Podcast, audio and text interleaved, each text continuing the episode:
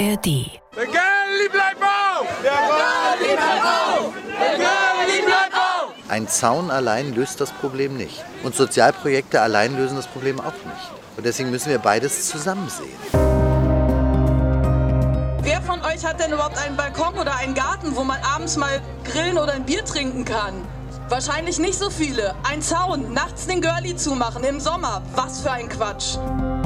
Zank um einen Zaun. Diese Woche war der Senat zum Ortstermin im Görli, im Görlitzer Park in Kreuzberg. Ein Drogenumschlagplatz, ja, aber hilft ein Zaun, damit es besser wird?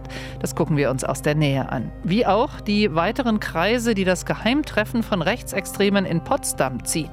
Die AfD in Brandenburg hatte Redebedarf über Remigration, dieses Unwort des Jahres. Und in Berlin richten sich die Augen vor allem weiter auf Peter Kurt, Ex-Finanzsenator und offenbar sogar Finanzier von rechtsextremen Netzwerken. Und die Gesellschaft in Kurz Ortsverband ist auch, tja, sagen wir mal, illuster. Viel zu reden also. Ich bin Angela Ulrich und freue mich, dass Sie dabei sind bei der Spreepolitik, unserem landespolitischen Podcast für Berlin und Brandenburg. Ein Park, ein Zaun, der kommen soll oder vielleicht doch nicht, wird der Görli zu einer zweiten Friedrichstraße in Berlin, sprich zu Symbolpolitik pur. Jan Menzel, mein Kollege aus der Landespolitik, ist zugeschaltet. Hallo Jan. Hallo, grüß dich. Und Christoph Reinhardt, auch er hat zum Park recherchiert.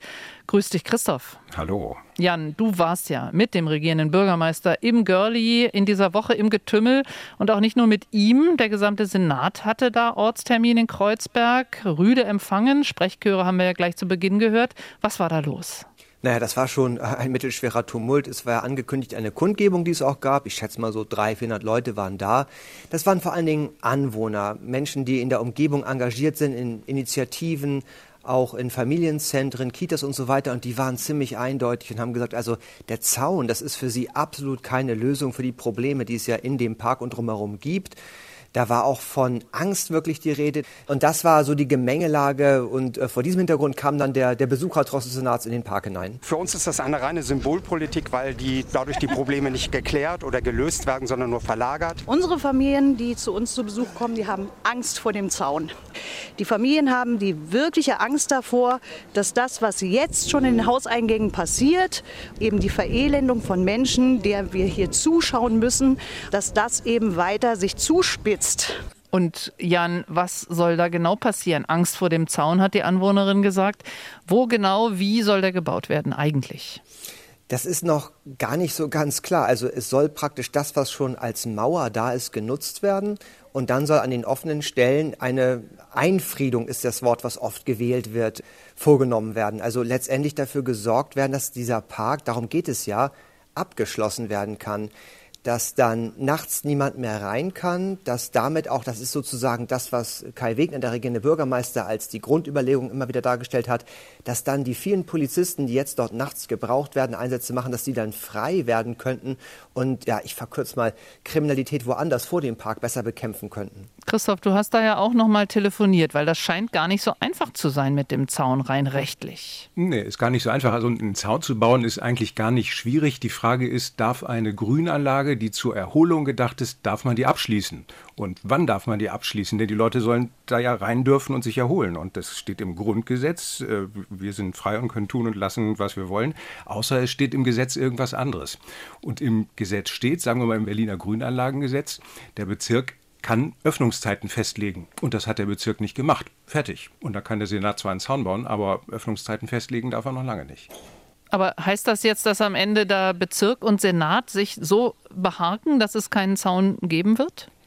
Du, du, hast ja so, so ein bisschen gefragt, ist das jetzt so eine zweite Friedrichstraße und das, das, das Stichwort reine Symbolpolitik steht ja auch im Raum. Wir, wir sind genau an der Stelle, eigentlich am, am klassischen Behörden-Ping-Pong, wie wir es auch an der Friedrichstraße erlebt haben der Bezirk ist schon zuständig und der Girlie ist als Park gewidmet so und ist zwar auch als Durchgangsweg geeignet so, aber äh, da, da, kann erstmal nur der Bezirk ran. Und der Senat könnte unter gewissen Umständen überstimmen, aber das ist gar nicht so einfach. Die gesetzlichen Grundlagen sind äh, ich sage mal, nicht besonders belastbar. Wir haben das vor ja, ein paar äh, Wochen bis Monaten, ist ja hier beim James Simon Park zum Beispiel auch erlebt, wo die Polizei bzw. Bezirksamt gern gesagt hätte, nachts darf da kein Alkohol getrunken werden. Kommt ein Verwaltungsgericht und sagt, nee, ähm, also Alkohol trinken ist natürlich nicht gesund oder so, aber auf jeden Fall erlaubt in, einer, äh, in, in so einer Grünanlage. Es sei denn, es gibt konkrete Hinweise so. Und ähm, man, man kann es nicht einfach machen und das, das, das Ping-Pong geht ungefähr so der regierende Bürgermeister sagt, ich will da jetzt einen Zaun haben und zumachen. Und die CDU fordert das schon. Also ich habe die, die, die älteste Forderung ist von 2013, die ich jetzt gefunden habe. Davor habe ich gar nicht zurückgeguckt. Die will das schon immer haben. Und er sagt, jetzt, wollen wir es aber machen. Sagt der Bezirk, nee, machen wir aber nicht. Zwingen uns doch. Und dann treten da ganz viele Spieler vom Senat an die Tischtennisplatte und geben zurück. Und dann muss äh, Frau Schreiner von der, von der Umweltverwaltung sagen, hm, ich habe hier die Fachaufsicht, ich nehme euch das weg, ihr vom Bezirk. Naja, aber dann hat sie immer noch keinen richtigen Grund, warum sie das tun dürfte. Das müssen dringende gesamtstädtische Erfordernisse sein und das ist vor Gericht gar nicht so einfach. Und dann kommt die, die Innensenatorin Frau Spranger ins Spiel, die auch gern diesen Zaun und die, die Schließzeiten haben will und sagt, na, da können wir mit Sicherheit und Ordnung was machen, das steht im Polizeigesetz so. Aber wenn es dann zum Schwur kommt, bisher ist es nicht dazu gekommen, dass man jemand sagt, wir nehmen das jetzt dem Bezirk ab, weil nämlich alle riskieren, dass es vom Gericht kassiert wird. Und da will natürlich keiner der Verlierer sein. Das hört sich kompliziert an. Jan, du warst ja mit den ganzen Akteuren vor Ort im Park. Wurden da schon quasi die Muskeln spielen gelassen? Wie schätzt du das rein von der Stimmung erstmal ein? Äh, das war super interessant, weil es ist ja in der Tat eine Konfrontation, wo eigentlich alle Beteiligten ihre Position schon benannt haben. Hier klappert es gerade so ein bisschen, weil ich ähm, schon wieder unterwegs bin. Ja, du bist schon ähm, wieder bei der SPD-Klausur in Leipzig, aber bleiben wir beim Park und dein Klappern stört uns null. Wunderbar. Man merkt hier bei diesem Konflikt eigentlich schon, dass alle das auch explizit sagen und auf ihren Meinungen beharren. Also der regierende Bürgermeister sagt, ja, ich will den Zaun. Die Bezirksbürgermeisterin von Friedrichshain-Kreuzberg, Clara Herrmann, eine Grüne, sagt, nein, Sie kennen ja die Position des Bezirks, der BVV, der Menschen hier, wir wollen das nicht. Aber dann lächelt man auch wieder freundlich, weil man sich auch einig ist in dem einen Punkt, dass drumherum ein großes Präventionskonzept greifen soll, also mehr Sozialarbeit, mehr Suchtprävention, all solche Dinge, da ist man sich durchaus einig. Aber die Zaunfrage, die entzweit halt.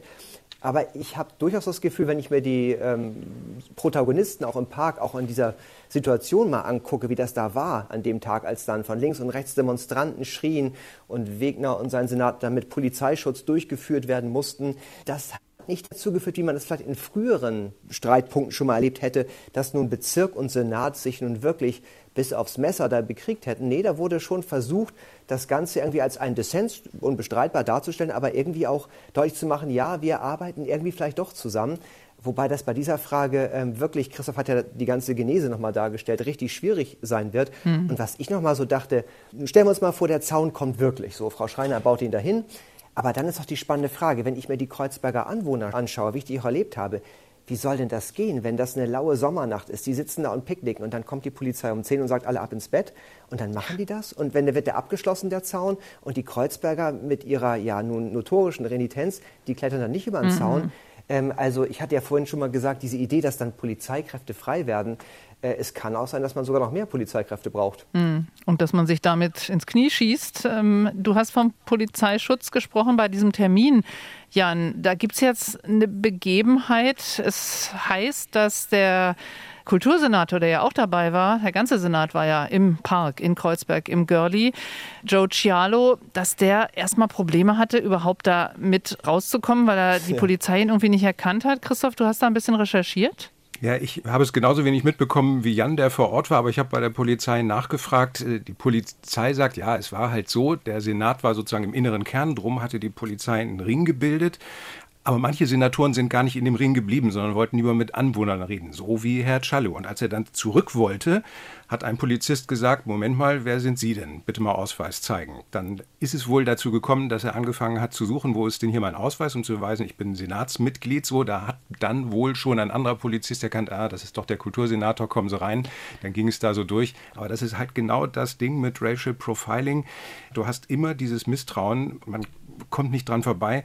Für die Kulturverwaltung heute auch ein ganz klassischer Schritt zum Statement. Kein Kommentar dazu. Die Darstellung der Polizei ist richtig, aber sonst ist auch nichts dazu zu sagen. Also bloß nicht hochkochen das Ganze. Nochmal kurz abschließend, was denkt ihr? Wird das so ein Riesenstreitthema, was uns die ganze Zeit verfolgen wird? Oder löst sich das in Wohlgefallen aus? Der Zaun kommt, alle gehen um 10 ins Bett, wie Jan gesagt hat.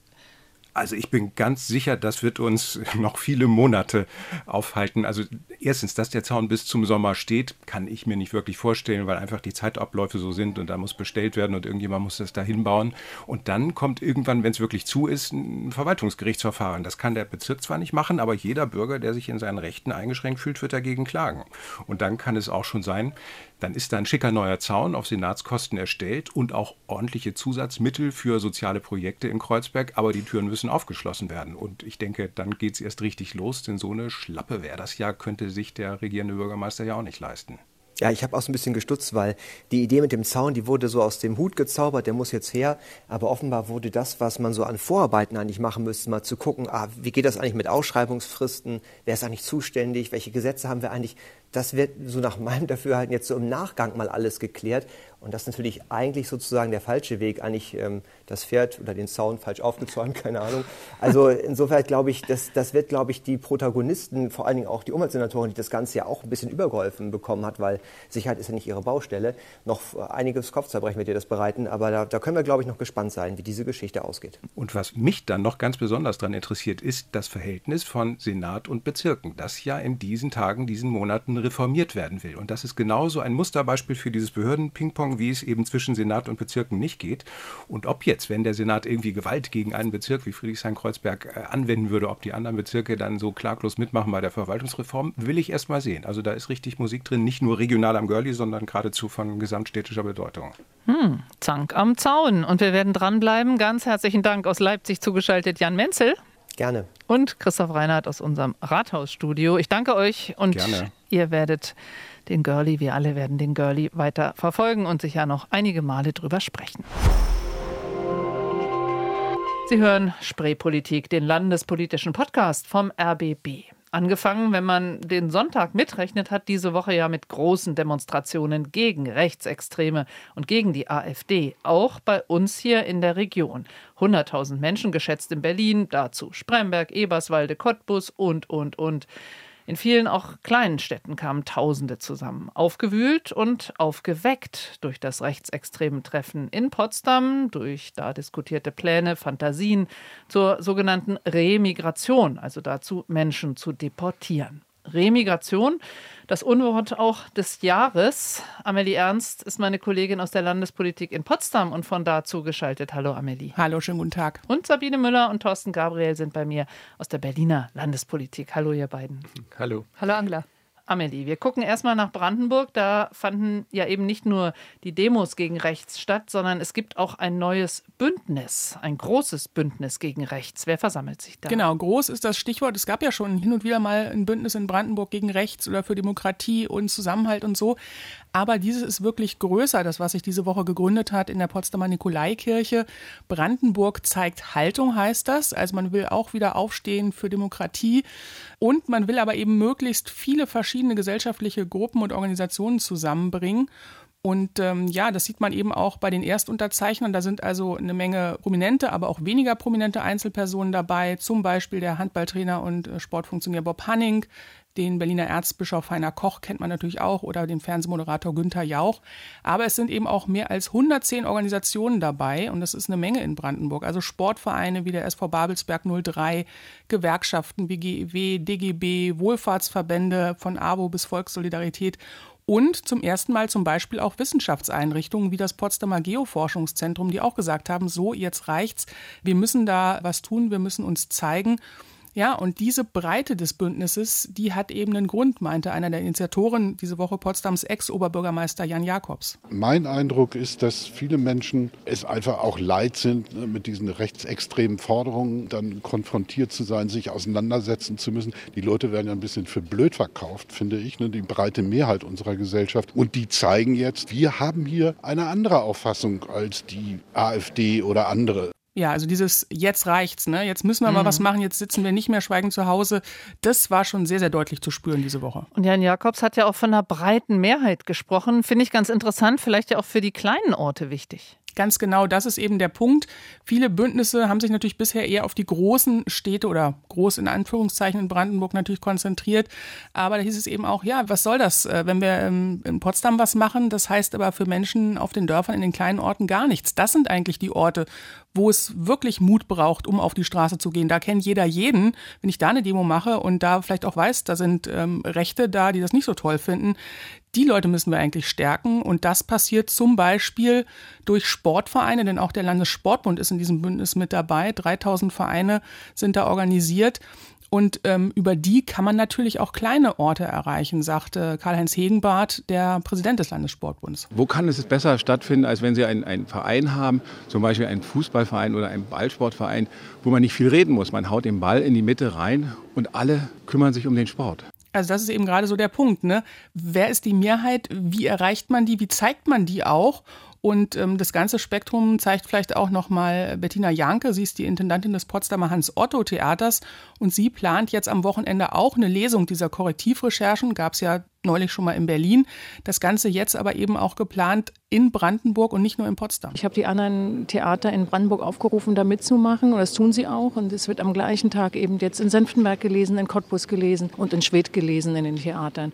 Und es wir in den Theatern extremst jetzt äh, öffentliche Räume zur Verfügung stellen, unsere Räume. Wir sind ja oft noch, die Kirche und das Theater sind ja noch die letzten Orte, wo Öffentlichkeit sich zusammenfindet, unabhängig vom Beruf, vom Alter, vom Geschlecht. Und dass wir dort Diskussionsräume anbieten. Also das ist wirklich die Idee dieses Bündnisses, möglichst breit zu wirken ähm, und eben nicht nur an ein, zwei, drei Orten bei zwei, drei Demos. Gleichzeitig hat ja die AfD eine ganze Debatte über dieses Wort Remigration einberufen, veranstaltet. Wie hoch ging es daher, Amelie? Genau, also es ist wirklich ein Reizwort auch hier im Landtag. Die einen sagen, wir wollen dieses Wort eigentlich nicht hören, aber die AfD hatte es eben bewusst über ihre Debatte gestellt, die sie angemeldet hatte zur sogenannten Remigrationsoffensive, die sie möchte. Und ähm, dieses Wort sei doch völlig angebracht, meinte in der Debatte dann die AfD-Innenpolitikerin Lena Kottré. Und diese Forderung habe auch gar nichts mit ähm, ja, Deportationen, wie es andere immer meinen, zu tun. Auch heute ist wieder eine linksextreme Kampagne im Gange, diesmal durch das sogenannte Korrektivnetzwerk. Auch heute wird versucht, Wortbedeutungen zu verfälschen und die Menschen in die Irre zu führen. Es wird schlichtweg versucht, die rechtsstaatliche Remigration von vollziehbar ausreisepflichtigen Ausländern zu verhindern. Also da wurde richtig gerungen und diskutiert um dieses Wort äh, in der Debatte. Es gab Ordnungsrufe, es gab permanent Kurzinterventionen, es ging richtig hoch her.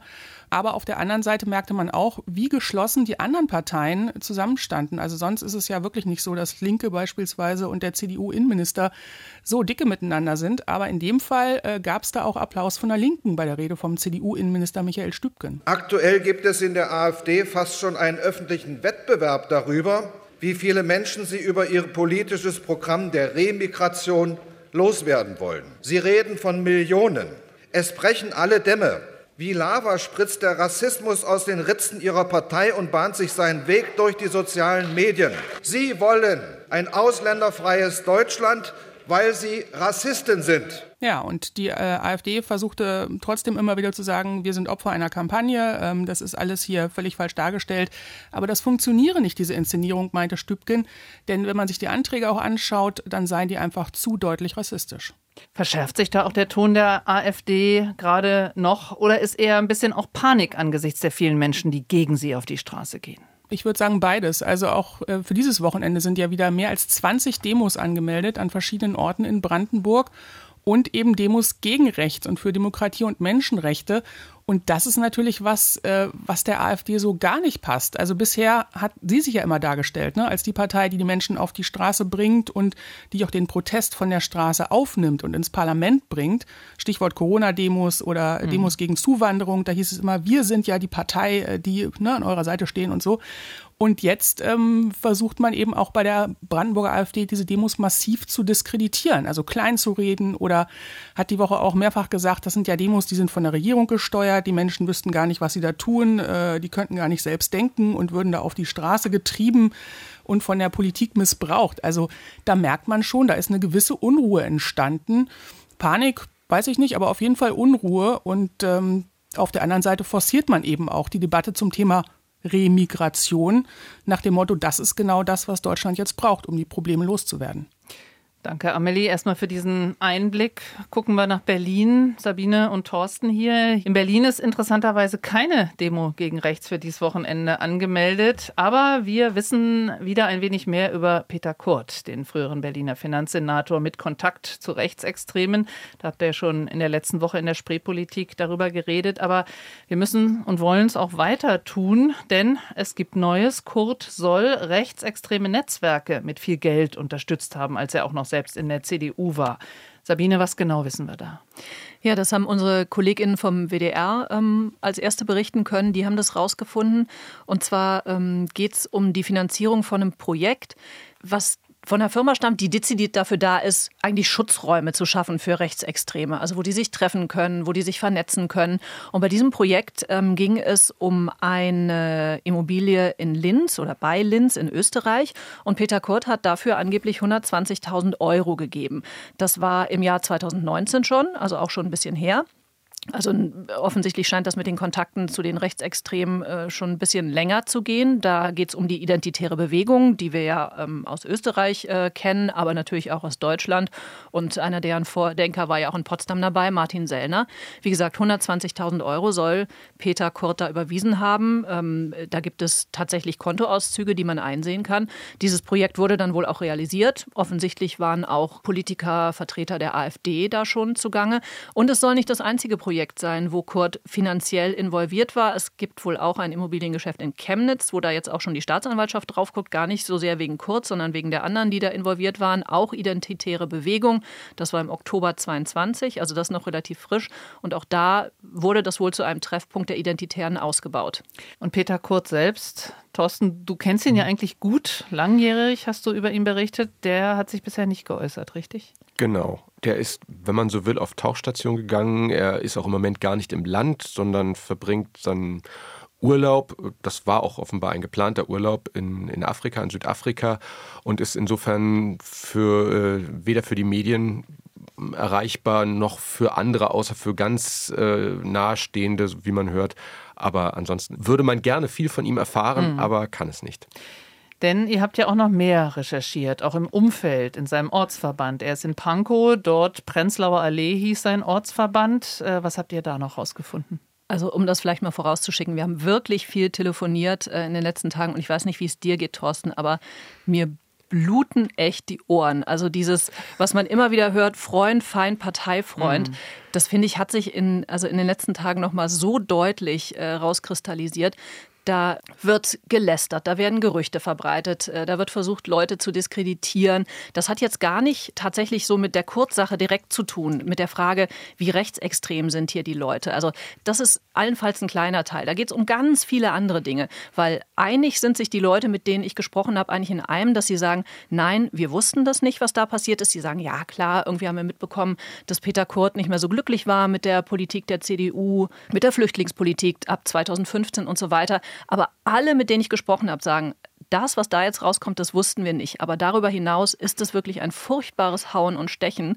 Und ähm, äh, was diesen Ortsverband angeht, ähm, Prenzlauer Allee, ich weiß nicht, Thorsten, willst du ein bisschen erzählen? Naja, also du, du hast zwar noch deutlich mehr telefoniert, also ich muss auch sagen, ich habe da echt Respekt vor dem, was du dir alles ähm, anhören musstest zum Teil. Und ich, wir können ja gar nicht über alles reden, muss man noch dazu sagen. Aber ich finde es schon erschreckend. Mich erinnerte es ein bisschen an alte Zeiten, als die Berliner CDU auch sehr zerstritten war vor, vor 20 Jahren und man auch, egal wie man angerufen hat, man hat wirklich umfangreich gehört, wen man alles nicht leiden kann und wer und wie und gegen wen. Was bei mir unterm Strich da immer hängen bleibt, ist, wo bleibt da eigentlich die Politik? Also das ist wirklich, zum Teil bekommt man Sachen zu hören auf dem Niveau eines, eines ich will jetzt Kleingartenvereinen nicht Unrecht tun, ich bin selbst in einem, aber es ist wirklich etwas, wo man sagt, die Landespolitik oder politische Themen um die kümmern die sich da irgendwie mhm. augenscheinlich gar nicht, sondern die sind sehr mit sich selbst beschäftigt, mit persönlichen Befindlichkeiten. Jetzt habt ihr, jetzt ja. habt ihr uns aber so, so neugierig gemacht. Ja, nee, äh, man muss auch ehrlich sagen, über vieles äh, können wir ja, in Klammern mhm. noch nicht mhm. reden, weil ähm, wir, wir, müssen natürlich auch erstmal gucken, was ist dran zum Beispiel an bestimmten Gerüchten. Da geht es teilweise auch um, um harte Geschichten, wo man sich erstmal rechtlich auch versichern muss, auch stimmt das alles und so weiter. Sehr Persönliches, ja. genau. Aber gucken wir nochmal also auf diesen Ortsverband Prenzlauer Allee. Dem hat ja Peter Kurt bis letzten Herbst angehört, bis er da ausgetreten ist. Ähm, also den haben wir schon mal. Dann haben wir aber auch Ulrich Vosgerau. Das ist einer von denen, die beim Treffen in Potsdam dabei waren. Das ist ein Jurist. Ähm, Treffen in Potsdam mit Rechtsextremen. Genau, mit den Rechtsextremen. Mhm. Der aber gesagt hat, ähm, er war da eigentlich nur per Zufall und eigentlich hat er nichts mit Rechtsextremen zu tun. Aber man müsse ja schon auch mal im privaten Kreis mit Menschen sprechen, die im Verfassungsschutzbericht stehen. Er spielt das auch inhaltlich so ein bisschen runter. Also der auch in diesem Ortsverband ist ja auch jemand, der wirklich gute Kontakte in die AfD hat, hat die vor Gericht schon öfter vertreten, als Sachverständiger und so weiter. Dann haben wir Harald Burkhardt. Im Fahrwasser dieser ganzen Kurt-Geschichte hieß es halt ja, und er hat 2020 im privaten Chat dann auch mal Posts verbreitet, die ja vielleicht auch irgendwie auf eine komische Gesinnung schließen lassen. Da ähm, hat er das Plakat vom Film Der Untergang geteilt, aber da war dann nicht Diktator Adolf Hitler drauf, sondern Angela Merkel und so. Da wurde auch gefragt, ist der eventuell auch einer, der irgendwie mit Rechtsextremen was hat. Mehr hat man da aber bisher überhaupt nicht gefunden. Der ist aber deswegen so umstritten und so schillernd, weil er ähm, jetzt schon seit vergangenem Sommer in einem großen Streit auch mit der Spitze der Landes-CDU hier involviert ist, ob er eigentlich rechtmäßig gewählter Chef der Jungen Union Berlin ist. Also Kai Wegner und Co. erkennen ihn nicht an.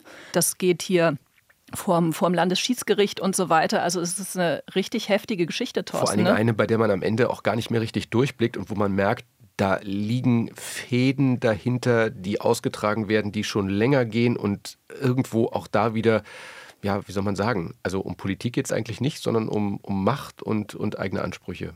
Und äh, vielleicht noch einen kurz erwähnen, wo man bei dem Namen Hans-Joachim Reck erstmal sagt, Hans-Joachim Hu. Der war früher mal Geschäftsführer der Bundes-CDU, hier auch in Berlin, aber teilweise aktiv als Schatzmeister. Von dem hat man jetzt nicht so arg viel gehört in den letzten Jahren, aber der hat sich dann wiederum eingeschaltet, als es hier um die Beziehung von, vom regierenden Bürgermeister Kai Wegner und der Bildungssenatorin Katharina Günther Wünsch ging und hat sich da auch so geäußert, dass hier die CDU-Spitze wirklich nicht amused war. Er hat nämlich relativ deutlich gesagt, eigentlich äh, sollte Kai Wegner doch am besten zurücktreten. Und dann, äh, schön ist ja auch immer, wenn es dann an den Charakter geht, hat gesagt, ähm, Kai Wegner offenbare, und ich zitiere jetzt in Fragen der Compliance, fachliche Inkompetenz und insgesamt große charakterliche Schwächen. Das also vom Partei in Anführungsstrichen Freund Reck, auch im Ortsverband. Ganz dort. genau. Also mhm. eine Person, mit der ich gesprochen habe, hat über diesen Ortsverband gesagt, das sei so ein bisschen ein gallisches Dorf, nur in negativ.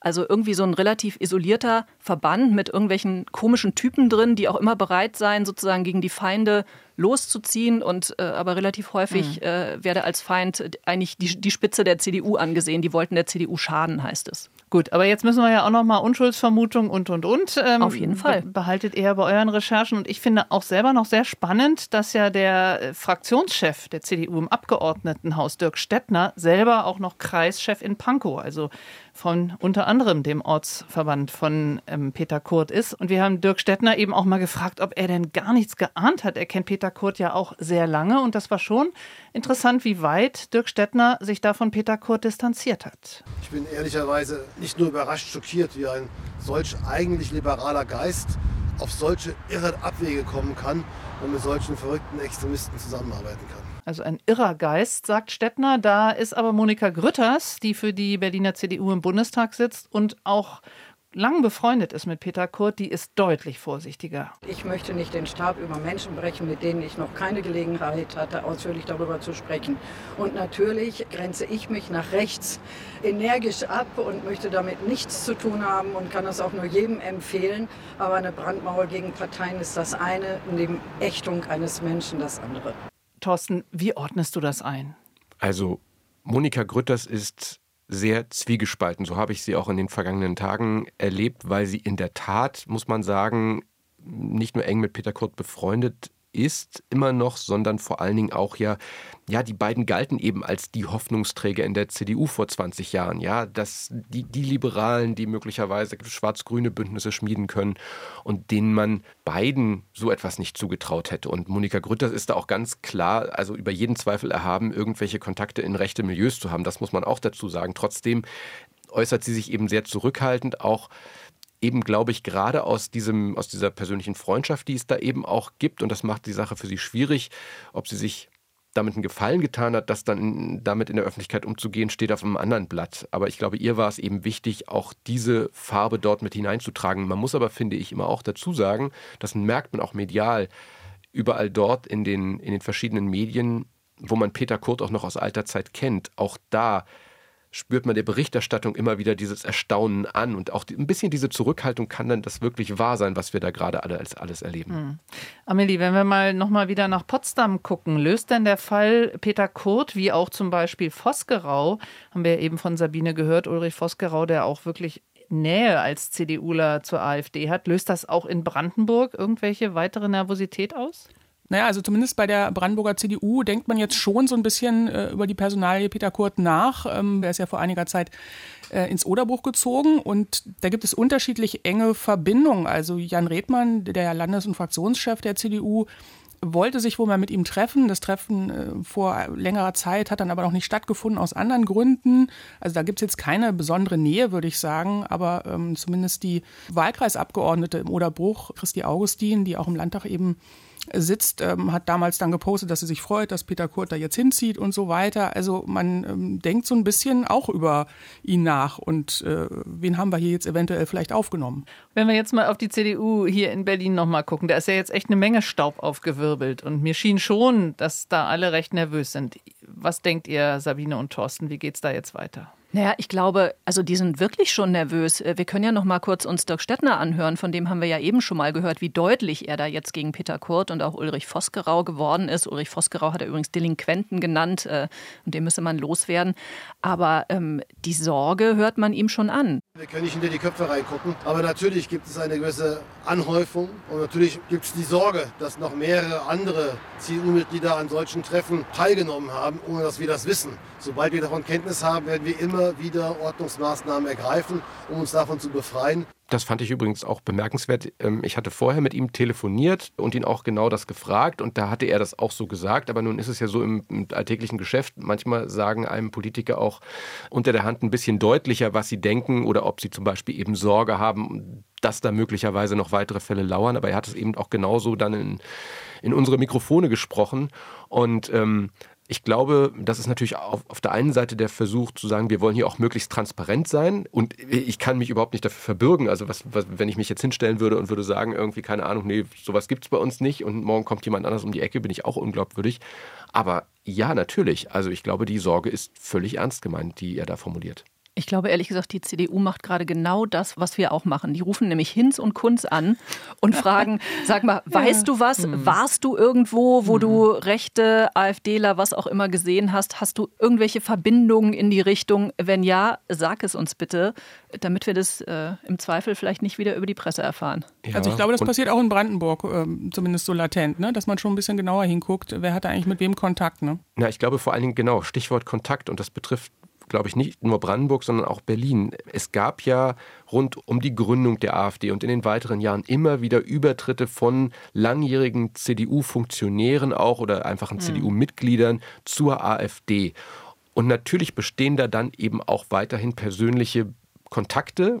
Und die Frage ist dann halt, wie gehen ähm, Menschen aus der CDU damit um, wenn sie hinterher politisch mit den Leuten zu tun haben und sie auf der anderen Seite stehen. Und da ist dann eben der Begriff der Freundschaft oder des professionellen Umgangs miteinander noch einer, der, glaube ich, nicht überall ganz so immer austariert ist. Und auch deswegen ist diese Sorge vermutlich auch begründet. Und da werden wir definitiv noch sehr viel mehr drüber reden. Ihr recherchiert weiter, wir recherchieren weiter. Und es gucken uns natürlich auch die Demonstrationen an, an diesem Wochenende in Brandenburg vor allen Dingen. An sehr vielen Orten, um mal nur ein paar davon zu nennen. Potsdam, Oranienburg, Zossen, Eich, Walde, Neuruppin, Küritz, Frankfurt oder also fast überall könnten Sie auf die Straße gehen. Herzlichen Dank nach Potsdam, Amelie Ernst. Sehr gerne. Und hier in Berlin, Sabine Müller und Thorsten Gabriel. Danke euch. Gerne. Danke dir. Und das war's, die Spreepolitik für diese Woche. Wenn Sie jetzt weiter Lust haben auf Podcast, dann hören Sie doch gern bei unseren News Junkies rein. Jeden Tag ein großes Nachrichtenthema, die Missbrauchsstudie der evangelischen Kirche, ganz aktuell. Da bohren unsere News Junkies nach, zu finden in der ARD Audiothek und auch sonst da, überall, wo es Podcasts gibt. Wenn Sie jetzt noch Fragen haben an uns oder Anmerkungen, Ideen, Sie können uns erreichen unter spreepolitik.rbb-online.de. Ich bin Angela Ulrich und freue mich, dass Sie diese Woche dabei waren.